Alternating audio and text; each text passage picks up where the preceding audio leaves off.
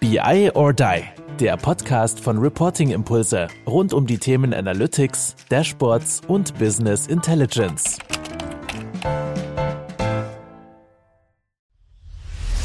Aktuell hört ihr ja den Podcast. Ihr wollt uns und unsere Gäste aber eben auch sehen, dann schaut doch mal auf YouTube. Da gibt es eben nicht nur den Ton, sondern auch noch das Video dazu. Folgt unserem Kanal, gebt uns ein Like. Das wäre natürlich sensationell. Hallo zusammen zu einer weiteren Folge von unserem Podcast BI or Die mit mir, dem Kai. Und ich habe wieder einen großartigen Gast an meiner Seite. Und wir wollen heute einfach mal über das Thema ESG Analytics sprechen. Es soll da jetzt gar nicht so sehr um irgendwie Paragraphen reiten oder irgendwas gehen, sondern eher um die praktische Anwendung. Also was macht das Themenfeld sozusagen mit uns in den Unternehmen? Was beobachten wir da so und wie geht man es denn tatsächlich auch an? Und das möchte ich mit Jens Siebers besprechen, Senior Vice President Informed Data Lab. Und äh, ich freue mich ganz besonders, dass du heute da bist. Wie geht's ja. dir?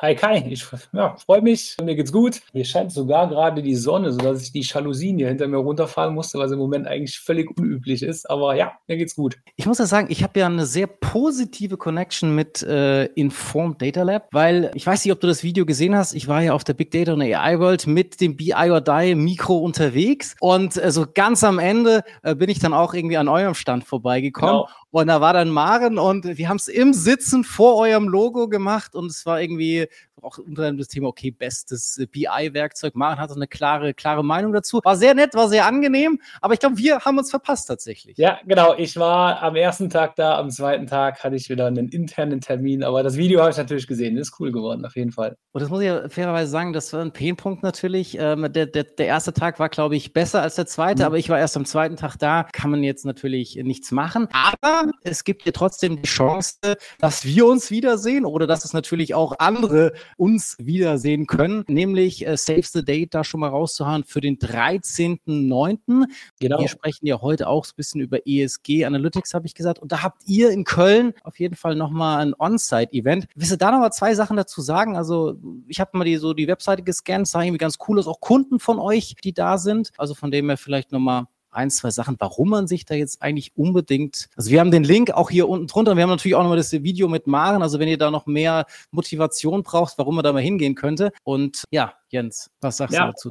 Ja, das Event ist so eine Mischung aus einem äh, Netzwerkevent, aber auch wir wollen viel Wissen preisgeben, weil das ganze Thema ESG Reporting ist ja irgendwie im Moment in aller Munde. Warum? Weil alle jetzt müssen und da geht es ja um die Nachhaltigkeitsberichterstattung und äh, die EU hat da ja so einige Steps definiert, ab wann alle Unternehmen non-financial reporting pflichtig werden. Also ich sag mal so ab 2025 betrifft das ja jedes Unternehmen größer 250 Mitarbeiter und das ist schon eine ganze Menge. Das ist eigentlich alle unsere Kunden Kunden. Ja, und alle stehen im Endeffekt da gerade und sagen, okay, was müssen wir denn da reporten? Das sind mal eben 90 Kennzahlen. Also du hast ja auch schon so einige BI-Anwendungen gesehen, 90 Kennzahlen ist schon eine riesen Hausnummer. Wo kommen die Daten her, wissen viele nicht. Ja, und da machen wir halt einfach ein Event, wo wir viel Wissen preisgeben. Aber auch, ich hatte eben noch einen Kunden da, der gesagt hatte, was für uns halt super wichtig ist, dass wir uns auch einfach mal mit Leuten unterhalten können, die gerade ein ähnliches Thema haben und einfach mal die fragen, okay, wie kommt ihr denn mal an all eure Energieverbräuche etc. Also ich glaube, das wird ein ganz cooles cooles Event, weil halt auch einfach das ein lokales Event ist und die Kunden dann auch untereinander netzwerken können. Absolut. Und danach gehen wir noch ein Bier trinken in der Brauerei. Das ist ja dann auch ganz nett. Also das hilft natürlich dann auch nochmal, wenn man da nochmal intensiver ins Gespräch kommen muss. Das Ganze heißt ESG Analytics, datengetriebenes Nachhaltigkeitsmanagement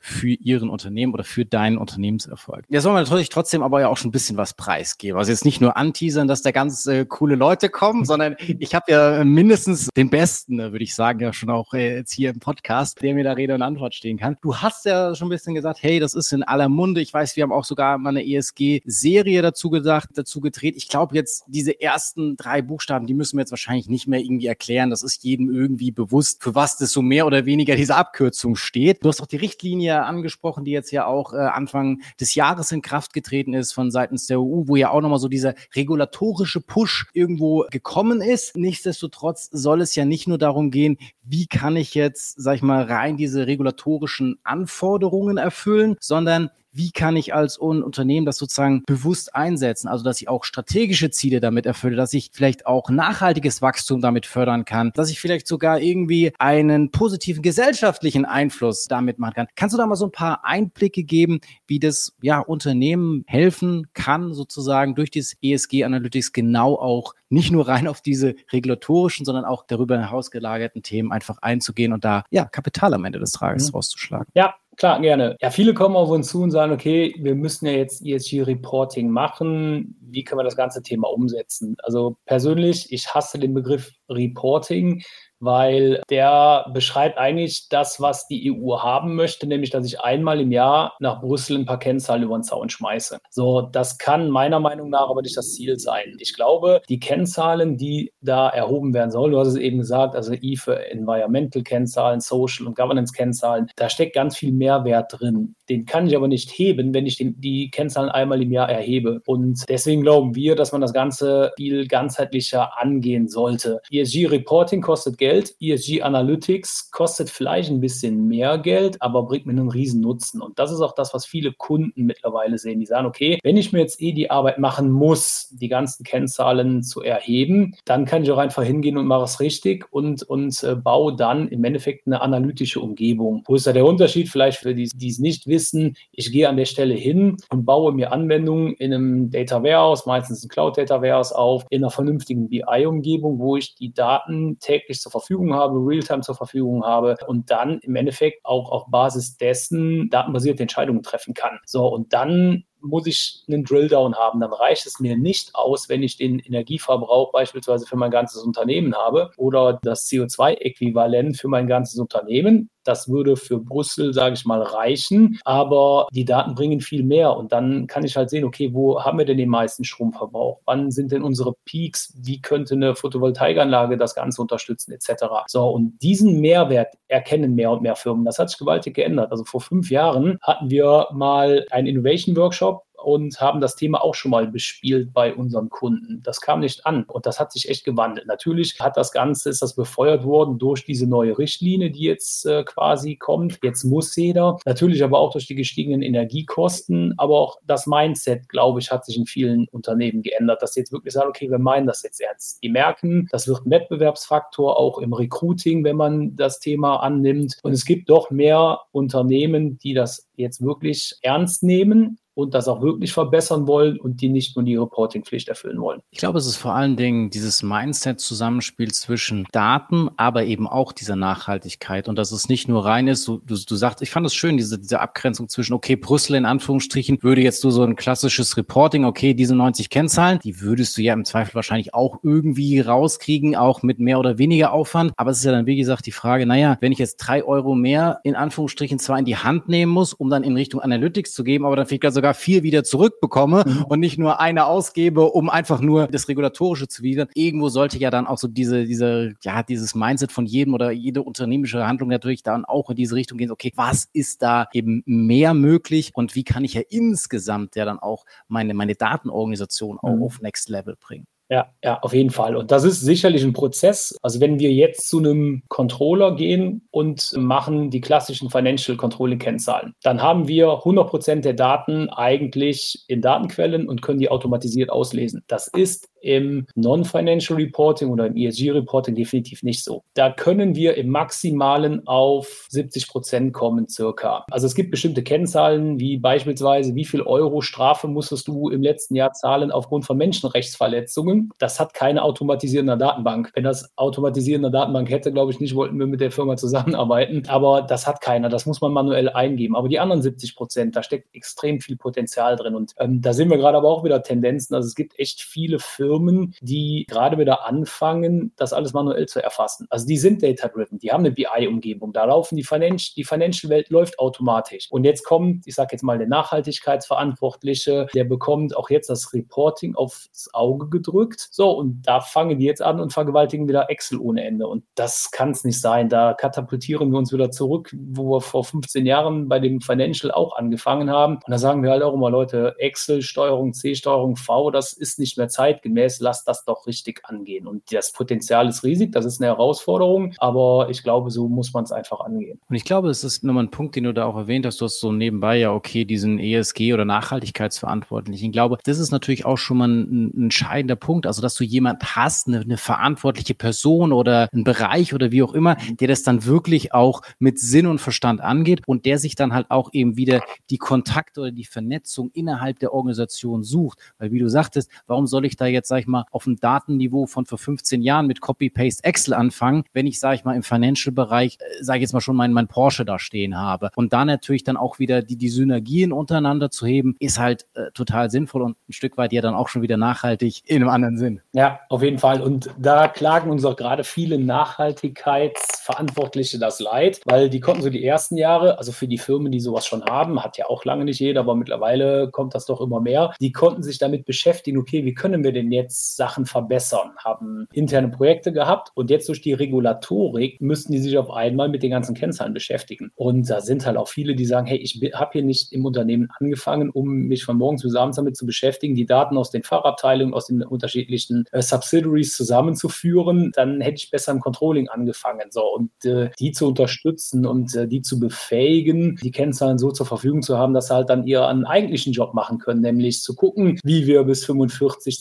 CO2-neutral werden, weil das schaffen wir nicht in Brüssel. Das muss jedes Unternehmen, jeder Haushalt, müssen wir alle unseren Beitrag zu leisten. So, dass die Leute halt einfach eine Datengrundlage haben, damit sie ihren täglichen Job machen und eben nicht Excel-Dateien, Tapeten pflegen und vergewaltigen. Das kann nicht das Ziel sein. Wie siehst du denn so innerhalb der Organisation dann auch so den Wunsch nach, sagen wir, der Kooperation oder der Zusammenarbeit auch, sag ich mal, bereichs- oder abteilungsübergreifend, dass man sagt, okay, alles klar, wir integrieren da die IT oder wir nehmen irgendwie die Expertise von einem Controller da auch mit rein. Wie, wie sieht da so, so ein typisches Vorgehen aus? Oder hast du so eine, Anführungsstrichen, Blueprint, wo du sagst, hey, äh, so machen das viele Unternehmen. Das war wirklich so ein, so ein, so ein Use Case, den ich immer mal wieder gesehen habe, der dann auch tendenziell äh, erfolgreich dann auch enden kann? Das findet sich im Moment noch. Also wenn man mal guckt, bei wem liegt das ganze Thema? Also das sehen wir ja auch, mit wem reden wir? Wer meldet sich zu unseren Webinaren? Wer lädt die Dokumente runter, die wir auf unserer Webseite haben, wo diese KPI-Liste beispielsweise, welche Kennzahlen brauche ich? Das ist ja so ein Indikator dafür, wer beschäftigt sich im Moment mit dem Unter äh, im Unternehmen damit. Das sind eigentlich drei und alle drei sind wichtig. Das ist, ist zum einen die IT oder ich sag mal die Datenowner in dem Unternehmen, also Head of, Head of BI, Head of Data, irgendwie sowas in die Richtung. Es ist sehr häufig aber auch die IT, weil schon in vielen Unternehmen sagen, hey, ihr in der IT, ihr müsst da ein System zur Verfügung stellen. Also die Kombi aus BI, IT, das ist der eine Part. Der zweite Part ist Controlling, weil ja, die einfach für das Gesamtcontrolling verantwortlich sind. Und dann ist es die dritte Partei, das ist halt wirklich Head of Sustainability, Head of Nachhaltigkeit, wie auch immer das in Unternehmen heißt. Und wenn du mich jetzt fragst, okay, wo gehört es denn hin? Ja, eigentlich müssen die drei zusammenarbeiten. Nur dann kann das funktionieren. Und es ist sicherlich so, dass der langfristig der Controlling, also Head of Finance oder wie auch immer dafür verantwortlich sein wird. Also da, wo das gesamte Unternehmensreporting angesiedelt ist, weil wir reden gerade hier über ESG-Reporting, ESG-Controlling, whatever. In zehn Jahren redet da keiner mehr für, weil da ist sonnenklar, dass bei jedem Unternehmenscontrolling Financial und Non-Financial Data in einem Atemzug genannt werden. Das ist im Moment einfach, baut sich das auf. Und ähm, wir haben die besten Erfahrungen gemacht, wenn genau die drei Einheiten zusammenarbeiten, wenn die sich an einen Tisch setzen und sagen, okay, wir haben eine Herausforderung, aber auch eine riesige, riesige Chance und wie können wir das gemeinsam stemmen. Und dann ist es im Endeffekt nichts anderes als ein normales BI-Projekt. Da hat man ja auch immer die Data Owner, man hat den Fachbereich, hier dann quasi die Nachhaltigkeitsabteilung und ich habe das Controlling und auch die müssen in dem, jedem anderen Datenprojekt zusammenarbeiten, sonst funktioniert es nicht. Und das ist, glaube ich, die sinnvollste Variante. Wie sehr jugendforscht ist es aus deiner Sicht auch noch in, in, in vielen Unternehmen? Weil ich meine, wenn ich den Controller jetzt nachts wecke und sage, äh, nenn mir mal deine wichtigsten KPIs, kann er das wahrscheinlich, kann er stramm drehen und das sofort tun. Jetzt ist er ja doch ein bisschen in einem schwierigeren Umfeld. Natürlich gibt es jetzt diese 90 Kennzahlen, die du auch erwähnt hast, die es jetzt zu liefern gilt. Mhm. Aber das kann ja, wie gesagt, es gibt 90 Kennzahlen, sind die für mich jetzt als Unternehmen relevant? Kann ich das sozusagen in Einklang bringen mit meiner Strategie? Bringt mir das überhaupt was? Oder ist es halt einfach das, was ich jetzt erstmal liefern muss? Das mache ich. Aber ich muss ja dann trotzdem mir überlegen, was bringt es für meine Organisation oder wie kann ich dann meine Unternehmung weiterentwickeln? Hast ja, sag ich jetzt mal, auch eine Unternehmensberatung, hat er andere Dinge wie jetzt vielleicht mhm. produzierendes Gewerbe und solche, solche ja, Geschichten. Ja. Also was hast du da so für, für Erfahrungen und Einblicke schon sammeln dürfen? Also es ist in den Unternehmen schon noch viel Jugend forscht, Unsicherheit, auch Zurückhaltung kann ich auch verstehen. Also wenn man alleine mal sieht, wie oft sich diese Richtlinie schon geändert hat. Also das war ja am Anfang so, man wollte äh, die Ergebnisse haben, hat aber nicht die Vorgaben gegeben. Also die Vorgaben, der erste Draft mit wirklich äh, verwertbaren Informationen, der kam letztes Jahr im September raus. Und auch da stand nicht drin, hier, das sind die 90 wichtigsten Kennzahlen. Das waren zehn Dokumente, in Summe 500 Seiten PDF, alles auf Englisch, wo sich vielleicht auch der ein oder andere schwer tut. Das war wirklich zähe Kost. Also ich habe die abends, ich trinke gerne mal ein gutes Glas Whisky. Ich habe mich abends zwei Wochen lang hingesetzt und immer mal zwei, drei Stunden die Sachen gelesen. Das ist in keinster Weise BWLer Controller geeignet. Das war schon wirklich übel. So, das ist jetzt ein bisschen was besser geworden, aber die Unternehmen haben nach wie vor immer noch das Thema, ja, was brauchen wir, wo kommen wir an die Daten ran, weil das ist nicht so trivial. Es ist nicht so trivial zu sagen, okay, wie, wie berechtigt denn das CO2-Äquivalent. Ein Controller weiß, wie er eine DB1, DB2, DB3-Kalkulation macht. Ein CO2-Äquivalent weiß keiner. Das sehe ich auch an den Leuten, die wir einstellen. Wir haben ansonsten in unseren BI-Data-Projekten haben wir Leute, die die Technik verstehen, die die Methodik verstehen, mit den Unternehmen zu sprechen, okay, wo habt ihr die Daten, wo wollt ihr hin und wir begleiten dich auf dem Weg. Aber der Controller weiß genau, was er möchte. Das ist hier anders und deswegen mussten, äh, mussten durften wir Leute einstellen, die Ahnung von der, von der ganzen Nach Nachhaltigkeitsthematik haben, die dann zum Controller hingehen und sagen, so, wir machen jetzt hier mal eine Wesentlichkeitsanalyse, weil wie du eben gesagt hast, wir als IT-Bude beispielsweise, ich brauche nicht nachweisen, wie viel nuklearen Abfall ich hier produziere, weil das ist für uns nicht wesentlich und, und so Sachen. Aber das muss ich rausfinden, aber da muss man den Kunden jetzt bei begleiten. In zehn Jahren wird das auch wieder anders sein, aber jetzt müssen wir da die Kunden an die Hand nehmen und die einfach begleiten. Was ist denn bei euch wesentlich? Was macht Sinn? Wo liegen die Daten und wie kann man da weitergehen? Und das ist schon immer eine Herausforderung und da ist bei den Kunden noch viel Unsicherheit, ja. Das heißt, das ist ja dann auch, wenn man es jetzt mit einem klassischen BI-Projekt oder IT-Projekt oder wie auch immer gearteten Projekten, die wir so machen, ist tatsächlich hier auch die Qualität eines Dienstleisters, wie es euch jetzt beispielsweise ist, eben zu sagen, ihr bringt jetzt nicht nur rein in Anführungsstrichen das IT, BI, wie auch immer Know-how mit, was ja wahrscheinlich sehr, sehr viele mitbringt, sondern da ist eben auch noch dieser Zusatz notwendig aus deiner Erfahrung, ESG, Know-how oder Kapazität der Beratung oder Fähigkeiten, Fähigkeiten innerhalb dieses Themenfeld nochmal zu haben, weil es logischerweise bisher kaum einer oder weniger in den Unternehmen einfach diese Kompetenz mit. Ja, ja, ist ein Riesenunterschied. Wie gesagt, in zehn Jahren sieht das anders aus, aber jetzt muss man den Kunden da irgendwo mit an die Hand nehmen. Der ist sonst lost. Ja, also es gibt nur ganz, ganz wenige Kunden, die einen Nachhaltigkeitsberater haben, der aber auch dann zusätzlich noch diese Datenbrille versteht. Also das ist schon, die Kombi ist schon sehr, sehr selten. Ja. Okay, das heißt, ich muss da ja an vielen Stellen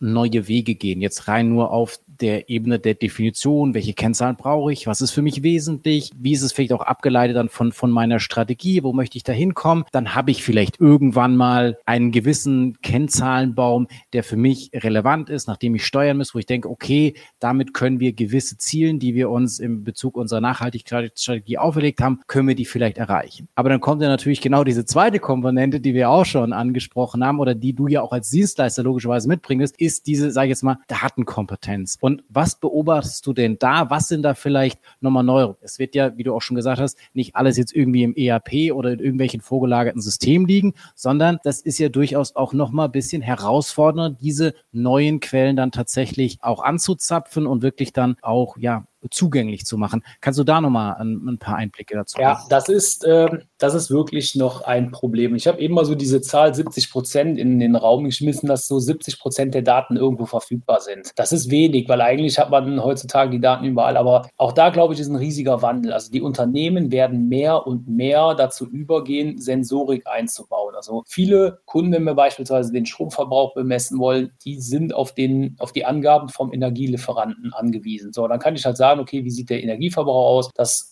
geben die teilweise im Viertelstundentakt raus. Aber wir haben mehr und mehr Firmen, die sagen, okay, wir wollen weitergehen. Wir wollen an jeder Maschine wollen wir messen, wie, wie sieht da mein Stromverbrauch aus. Deswegen bauen die Sensorik ein. Die Daten können wir wunderbar, das ist heutzutage kein Rieseninvest mehr, können wir auslesen. Aber da merkt man schon, dass da viele noch am Anfang stehen. Viele fangen jetzt auch an, in ihren ERP-Systemen, im SAP oder sonst wo, halt auch einfach Daten zu pflegen, um irgendwann später aussagekräftiger zu sein. Vorgestern am 31. hat beispielsweise, wo ich super happy drüber oder wir sehr happy drüber sind, hat die EFRAG, das ist ja die, die Kommission in Brüssel, nochmal eine Änderung rausgebracht, weil was mich wirklich gewundert hat, dass Scope-3-Emissionen, also das sind ja im Endeffekt die Emissionen, die in der Lieferkette entstehen, also in, in der Zulieferung und wenn ich mein Produkt ausliefer, dass die kleinere Firmen so kleiner 750 Mitarbeiter, erstmal nicht liefern müssen. Weil das sind Zahlen, die sind so komplex, das ist wirklich eine Wissenschaft für sich. Und da müssen wir erstmal die Datenbasis schaffen an vielen Stellen. Aber das müssen wir. Und viele Unternehmen fangen jetzt auch wirklich an und sagen, okay, ich möchte pro Arbeitsgang meinen Stromverbrauch, meinen Wasserverbrauch messen können. Das kommt mehr und mehr.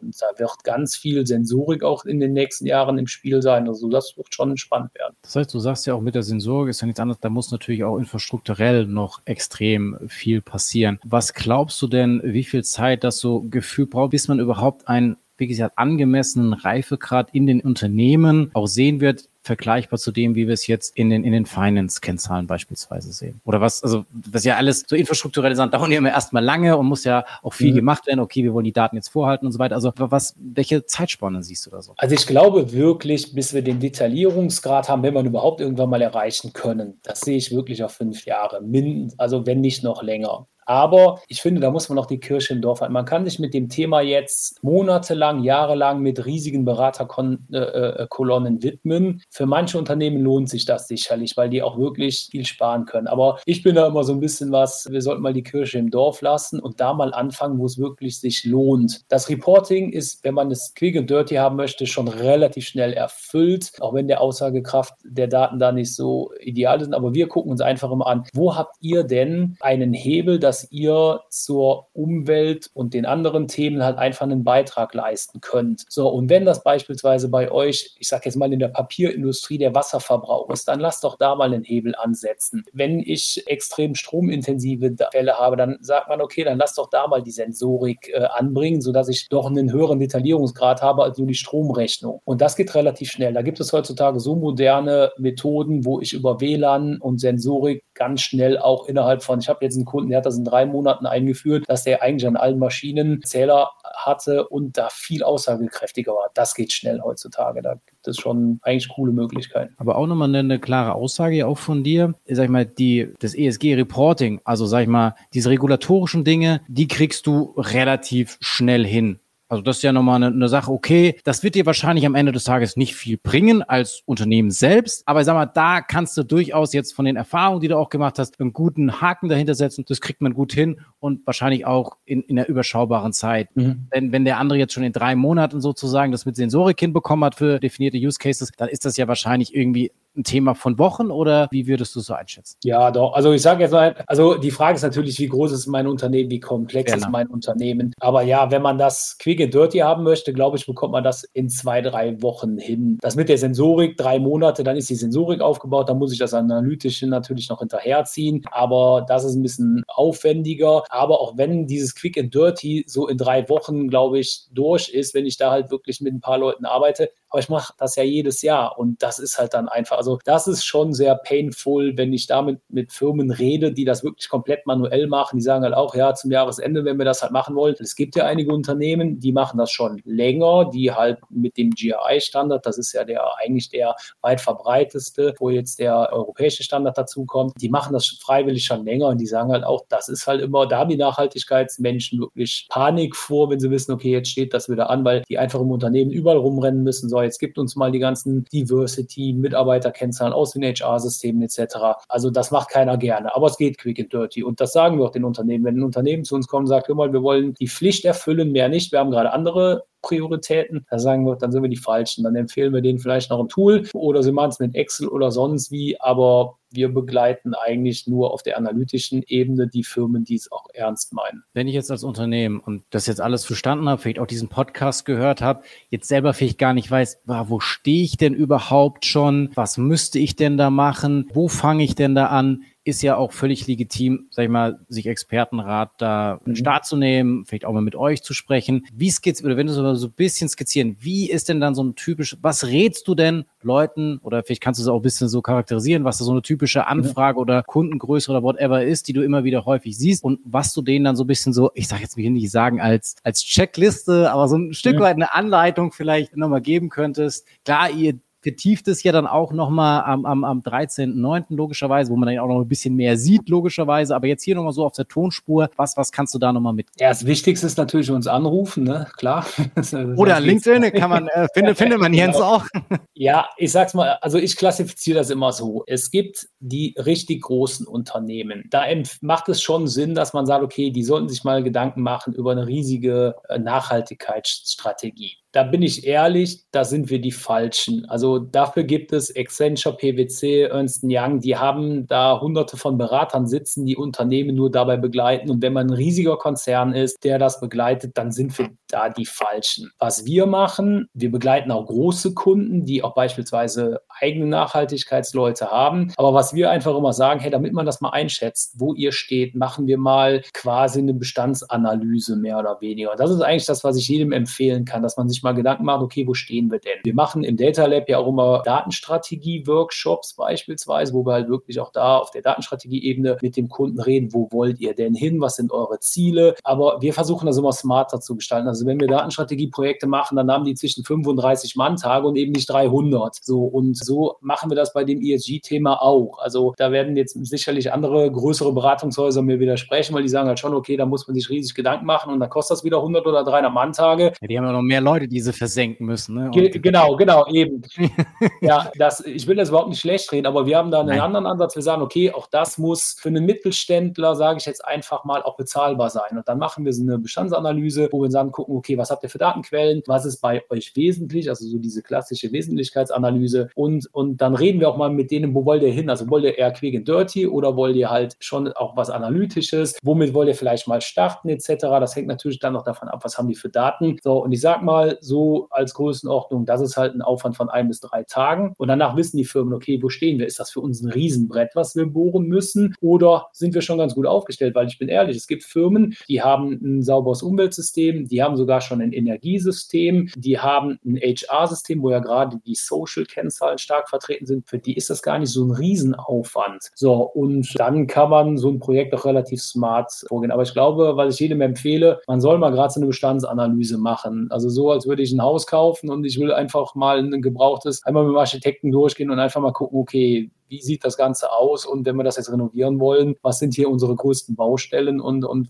was wäre der Investor? Und weil dann kann man es auch zeitlich was besser einordnen. Wir müssen bis 25 fertig sein und da kann ich nicht im Dezember 24 anfangen. Da sollte ich schon ein bisschen eher starten. Und ich glaube, das ist ja auch, wie soll ich sagen, ein total fairer Invest. Und das macht mir dann ja auch klar, okay, muss ich da jetzt richtig viel machen? Bin ich schon auf einem guten Weg? Nimmt mir ja auch vielleicht viele Ängste oder so, so eine genau. gewisse Unwissenheit, die ich da vielleicht habe oder wo ich da vielleicht irgendwelche Horror Szenarien von Wettbewerber A, B, C, D vielleicht äh, gehört habe, um dann einfach zu sagen, alles klar, wie ist da unsere Lage? Und wie mache ich dann weiter? Ja, also ich sag mal, das Wünschenswerteste ist natürlich dann, dass wir sagen, okay, wir haben jetzt eine Bestandsanalyse gemacht und wir wollen es ernst meinen. Also wir wollen wirklich eine analytische Umgebung aufbauen. So, dann sind wir sicherlich sehr ähnlich zu einem normalen Datenprojekt. Also wir haben jetzt ein Standard Data Warehouse entworfen, wo wir quasi standardisiert die Daten, die Brüssel haben möchte, in einem definierten Format abspeichern. Natürlich alles auch kundenindividuell